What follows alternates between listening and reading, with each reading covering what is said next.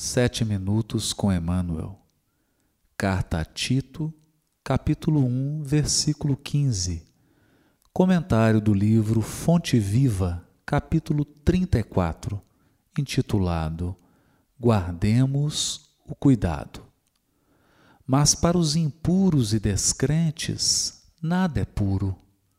Carta a Tito, capítulo 1, versículo 15. Comenta o benfeitor.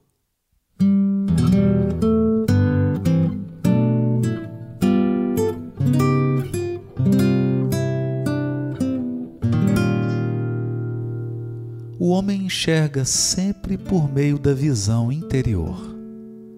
Com as cores que usa por dentro, julga os aspectos de fora. Pelo que sente, examina os sentimentos alheios na conduta dos outros, supõe encontrar os meios e fins das ações que lhes são peculiares. Daí, o imperativo de grande vigilância para que a nossa consciência não se contamine pelo mal. Quando a sombra vagueia em nossa mente, não vislumbramos senão sombras em toda parte junto das manifestações do amor mais puro, imaginamos alucinações carnais. Se encontramos um companheiro trajado com louvável apuro, pensamos em vaidade. Ante o amigo chamado à carreira pública, mentalizamos a tirania política. Se o vizinho sabe economizar com perfeito aproveitamento da oportunidade, fixamo-lo com desconfiança e costumamos tecer longas reflexões a respeito de apropriações indébitas.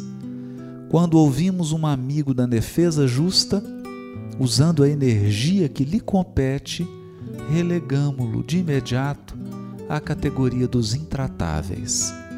Quando a treva se estende na intimidade de nossa vida, deploráveis alterações nos atingem os pensamentos. Virtudes, nessas circunstâncias, jamais são vistas. Os males, contudo, sobram sempre. Os mais largos gestos de bênção recebem lastimáveis interpretações. Guardemos cuidado toda vez que formos visitados pela inveja, pelo ciúme, pela suspeita ou pela maledicência.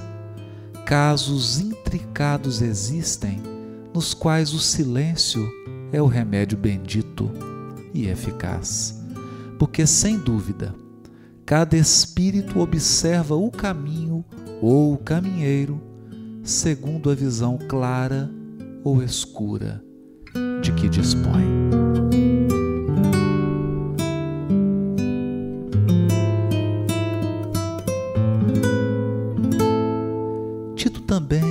É considerado um dos mais fiéis discípulos de Paulo, como podemos verificar no capítulo 16, versículo 14 do livro de Atos dos Apóstolos, e também na segunda epístola aos Coríntios, capítulo 2, versículo 13. Ele vivia na cidade de Antioquia e protagonizou, ao lado do convertido de Damasco, a dolorosa experiência de ser obrigado à circuncisão como condição para prosseguir na tarefa de divulgação do Evangelho. Nesta belíssima página, aborda o benfeitor mais uma vez o tema da visão humana, sempre matizada pelos processos interiores. Em outra página, no livro Pão Nosso, capítulo 72, intitulado Contempla Mais Longe, chegou a afirmar Emmanuel: não ouvides que as situações externas serão retratadas em teu plano interior, segundo o material de reflexão que acolhes na consciência. Respirarás na zona superior ou inferior, torturada ou tranquila, em que colocas a própria mente. Em torno de teus passos, a paisagem que te abriga será sempre em tua apreciação aquilo que pensas dela, porque com a mesma medida que aplicares à natureza, obra viva de Deus, a natureza igualmente te medirá. É natural que a vida nos aloje nos ambientes felizes ou infelizes, nos quais palpitam o nosso coração. Porquanto cada um de nós busca o alimento espiritual que lhe corresponde ao nível evolutivo.